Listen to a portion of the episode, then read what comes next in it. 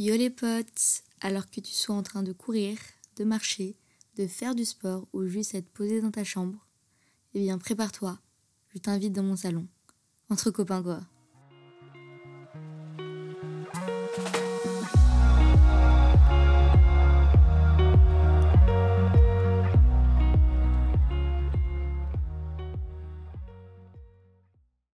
Hello les potes, j'espère que vous allez bien, que votre journée se passe bien. Je suis encore une fois désolée, je suis en retard pour sortir ce podcast, mais je le tourne, ce qui est déjà pas mal.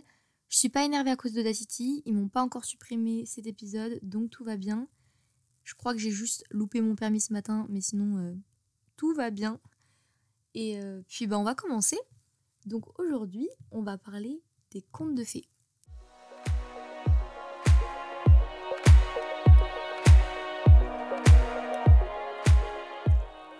Alors, qu'est-ce que les contes de fées? C'est un récit en général assez court de faits imaginaires. Pourquoi je parle de ça? Parce que certains m'ont dit qu'ils écoutaient ce podcast avant d'aller dormir, donc je me suis dit qu'une petite histoire du soir ne vous ferait pas de mal. Mais on n'oublie pas le côté enrichissement, du coup je vais faire une petite partie sur Bettelheim et la psychanalyse des contes de fées, que je trouve absolument passionnant d'ailleurs. Donc je vais faire une accroche, comme on dit dans les dissertations, avec une citation de son livre.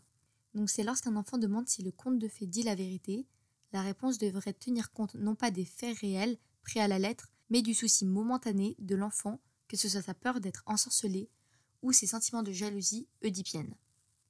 Alors en gros, aujourd'hui, on va traiter de comment on peut analyser les contes de fées de façon philosophique ou même psychanalytique. Pensez pas que ça va être long et compliqué parce qu'en réalité c'est juste très très intéressant de voir comment les contes de fées s'inscrivent dans votre enfance et portent une vraie symbolique derrière. Le premier à se pencher sur la nature symbolique des contes de fées, ce fut Freud, en 1900. De même que les mythes et les légendes, il plonge dans les parties les plus primitives de la psyché. Il explique notamment ça dans Interprétation des rêves, il se réfère souvent aux contes.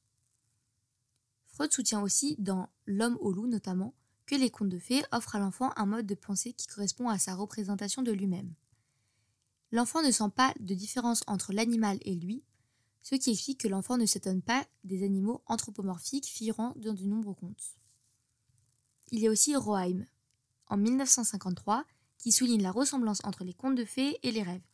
Il remarque que les rêves sont souvent à la source des mythes. Il émet alors l'hypothèse que les contes de fées pourraient provenir de rêves racontés. Mais c'est Bruno Bettelheim qui en fait l'analyse la plus poussée. Dans son livre Psychanalyse des contes de fées, écrit en 1976. Dans ce livre, il offre un tableau élaboré de la relation entre l'enfant et les contes de fées. Il explore cet univers afin de faire mieux comprendre les mérites et leur redonner leur place qu'ils ont tenue dans le passé. Il se donne alors pour tâche de mettre en lumière leur signification essentielle. Donc il analyse plusieurs textes choisis parmi des recueils les plus célèbres. Donc il y a par exemple les Mille et une nuits en particulier le pêcheur et le génie Sinbad le marin et Sinbad le portefeuille. Il y a aussi les trois petits cochons et de nombreux contes des frères Grimm, tels que la reine des abeilles, Frérot et Sœurette, les deux frères, les trois langages, les trois plumes, la gardeuse d'oie, ainsi que des contes de Perrault, comme Jeanne Margot, aussi dit Ansel et Gretel, le petit chaperon rouge, Jacques et la tige de haricot, Blanche-Neige, Boucle d'or et les trois ours, ou même La Belle au bois dormant. Il y a aussi Cendrillon et bien d'autres appartenant notamment au cycle de fiancée animales, tels que La Belle et la Bête et Le Roi Grenouille. Dans ce livre, il analyse notamment les zones les plus profondes de l'inconscient. Il fait des interprétations des contes, en leur donnant une représentation symbolique de la vie psychique, telle que les relations avec ses parents. Il suggère alors que les contes aident l'enfant à découvrir le sens profond de la vie, tout en diversissant et en éveillant leur curiosité. Il suggère que les contes aident l'enfant à découvrir le sens profond de la vie, tout en le divertissant et en éveillant sa curiosité. En ce sens, ils exercent une fonction thérapeutique indispensable à l'enfance.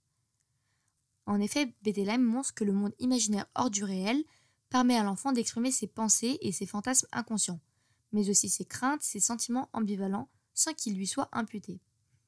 Il insiste sur le fait que les contes de fées ne sont pas irréels, mais présentent au contraire à l'enfant la réalité telle qu'elle est tels que l'amour mêlé à la haine, l'angoisse, la souffrance, la peur d'être abandonné ou même la mort.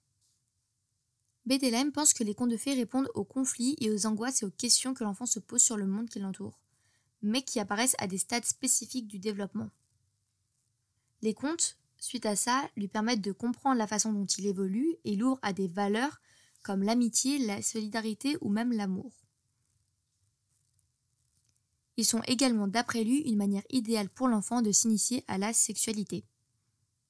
Les contes stimulent son imaginaire et l'aident à voir clair dans ses émotions, mais aussi à prendre conscience de ses difficultés, tout en lui proposant des solutions possibles aux problèmes qui le troublent. Alors je vais citer un passage de son livre qui résume assez bien là où il veut en venir. Il dit que les contes de fées ont pour caractéristique de poser des problèmes existentiels en termes brefs et précis. L'enfant peut ainsi affronter ces problèmes dans leur forme essentielle, alors qu'une intrigue plus élaborée lui compliquerait les choses. Le conte de fées simplifie toutes les situations. Ces personnages sont nettement dessinés et les détails, à moins qu'ils ne soient importants, sont laissés de côté. Tout personnage correspond à un type, ils n'ont rien d'unique. Donc grâce au conte, l'enfant va pouvoir s'identifier à travers les personnages et pouvoir comprendre son problème. Donc ainsi, on peut analyser les contes de fées selon la thèse qu'il expose. On peut donner l'exemple de Cendrillon donc qui perçoit que sa mère et son père peuvent se transformer en figures terrifiantes qui le menacent ou même lui infligent des terribles punitions. Dans Cendrillon, on perçoit deux personnages de mère. La bonne mère, morte et remplacée par Perrault par la marraine la fée, qui exauce tous les désirs de la jeune fille, et la marâtre, elle, qui préfère ses propres filles. Donc ça expose bien un conflit et ça montre bien que on peut pas forcément être proche de ses parents et pas forcément être aimé de ses parents. Donc ce conte montre bien que l'enfant a le droit de s'opposer à ses parents et va alors permettre de s'émanciper. Si l'enfant subit une injustice, cela lui montre qu'il a le droit de se révolter. Et donc par là, il va devenir plus autonome et comprendre que ce n'est pas lui le problème. De même, Blanche-Neige correspond au conflit entre la mère et la fille à l'âge de l'adolescence. Il symbolise la jalousie de la mère envers la jeunesse de sa fille, et ainsi correspond à sa propre perte de séduction. Donc la rivalité entre la mère narcissique et la fille en plein conflit oedipien se révèle. Donc ainsi, le dédoublement donc, qui existe dans ces contes, comme je l'ai dit aussi par rapport à Cendrillon, entre la mère et la marâtre qui est cruelle, permet à l'enfant de pouvoir régler ce conflit sans ressentir de culpabilité par rapport à la mère dont l'image reste intacte. Donc ça permet à l'enfant de s'autoriser en vouloir à ses parents.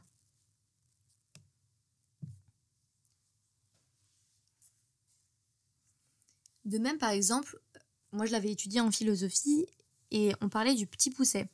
Et le petit pousset, ses parents l'abandonnent, mais à chaque fois il revient. Donc ça montre bien que même si nos parents nous disent de nous abandonner, on a le droit de aller contre leurs désirs, aller contre leur volonté et s'y opposer en cas d'extrême nécessité. Donc j'espère que ce passage un peu plus philo n'était pas trop long. Maintenant, je vais vous proposer de vous lire une histoire que j'aime beaucoup. J'espère que vous la connaissez pas parce que bon, si je racontais euh, Cendrillon ou Blanche-Neige, ce serait pas amusant. Alors ce conte s'appelle Dame Hall. Il est aussi paru sous le nom de Madame la Neige. Le conte que je vais vous lire est tiré d'un livre qui s'appelle Les plus beaux contes classiques, illustré par Henriette Sauvant. Donc si vous voulez retrouver ce livre, vous savez ce qu'il vous reste à faire.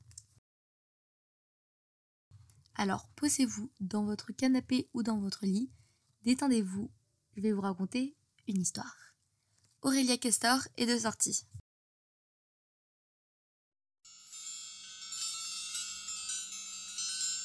Alors c'est parti. Une veuve noire avait deux filles, dont l'une était belle et travailleuse, l'autre laide et paresseuse. Mais elle préférait la laide et paresseuse parce qu'elle était sa vraie fille et l'autre devait faire tout le travail et jouer la cendrillon dans la maison. La pauvre fille devait chaque jour s'asseoir au bord de la grande rue, près d'un puits, et filer au point que le sang jaillisse de ses doigts. Un jour que la bobine fut toute tachée de sang, elle se pencha dans le puits pour trouver la laver, mais elle lui échappa de la main et tomba au fond.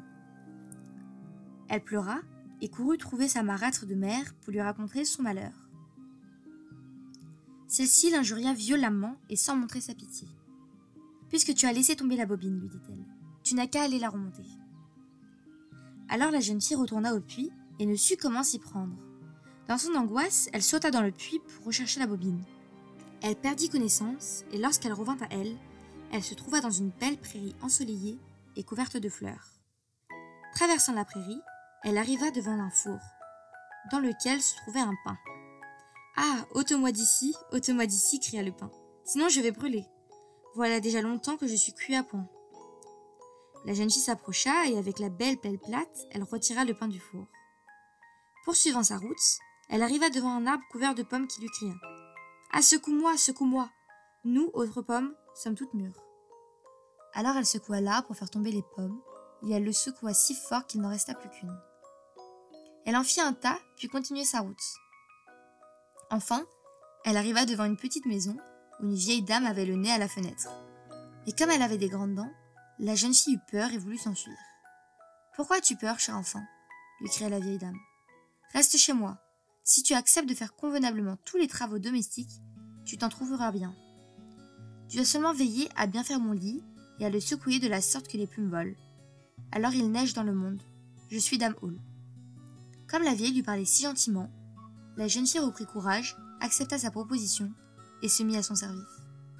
Elle assuma toutes les tâches ménagères satisfaisantes et secoua son lit si fort que les plumes volaient telles des flocons de neige. En échange, elle avait une vie confortable, n'entendait jamais un mot méchant et avait chaque jour des plats bouillis et rôtis. Comme elle était chez Dame Hall depuis quelque temps, elle devint triste, mais elle ne savait pas ce qui lui manquait. Enfin, elle comprit. Elle avait le mal du pays. Bien qu'elle fût ici mille fois mieux que chez elle, elle désirait rentrer. La maison me manque, dit-elle enfin à la vieille femme. Même si je suis bien ici, je ne peux pas rester plus longtemps. Il faut que je retourne chez les miens. Il me plaît que tu aies envie de rentrer chez toi, lui répondit Dame Hall. Et puisque tu m'as si fidèlement aidé, je t'y reconduirai moi-même. La prenant par la main, elle la mena devant un grand portail. Celui-ci s'ouvrit, et comme la jeune femme se trouvait juste au-dessous, il tomba une forte pluie d'or et tout l'or resta fixé sur elle. Elle en était couverte de la tête aux pieds.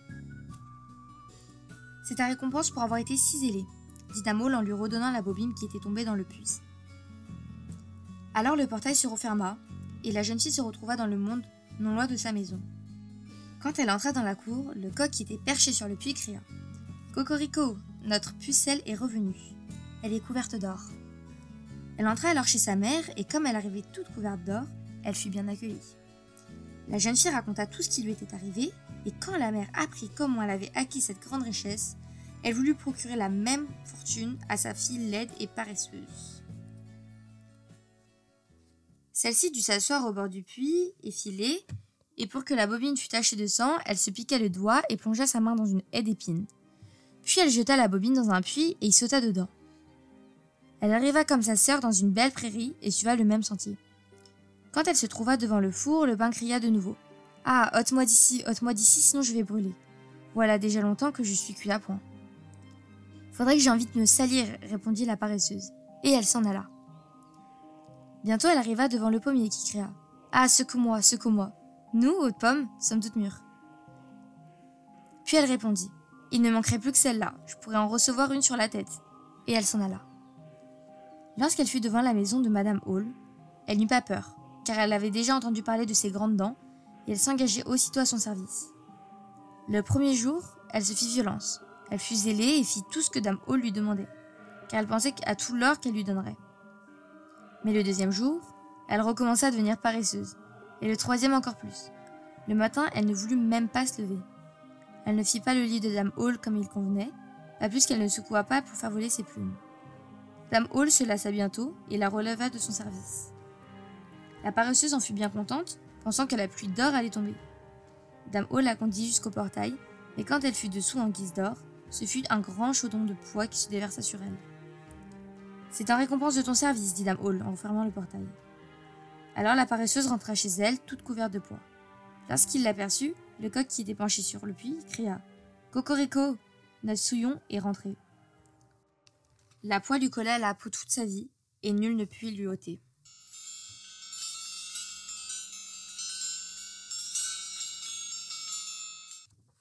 C'est la fin de l'histoire. Il existe plusieurs versions autres que celle-ci. Une autre où ce sont des épines qui lui tombent dessus. Enfin bref, la morale reste la même. Si on utilise l'analyse de Bettelheim, on peut en conclure que le conte ici apprend à être bienveillant, il apprend à être serviable, il apprend qu'il ne faut pas être paresseux.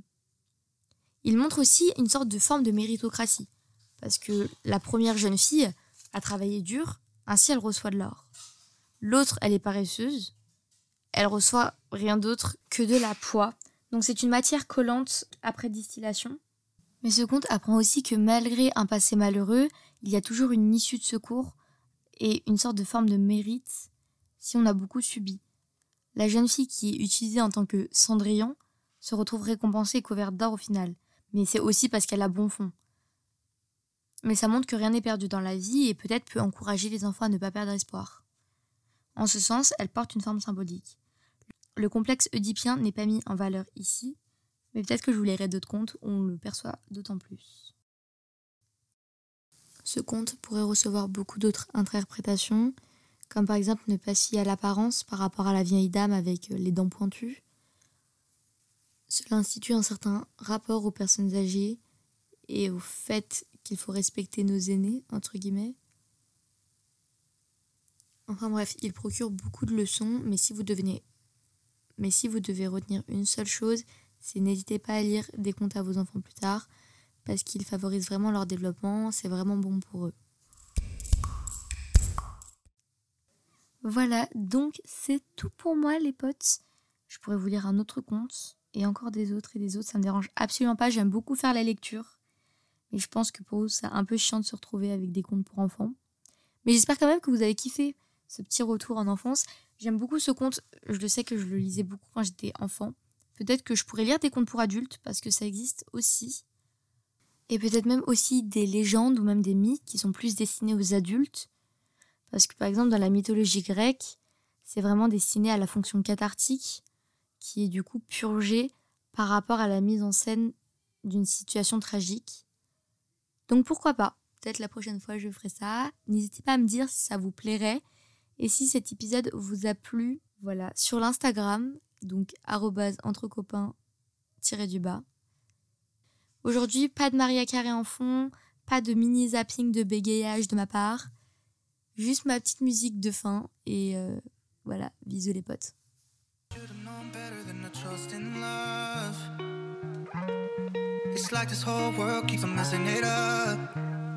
I thought that I could do better if I just believed. I'm thinking back to when you were in the sweater that you got from me.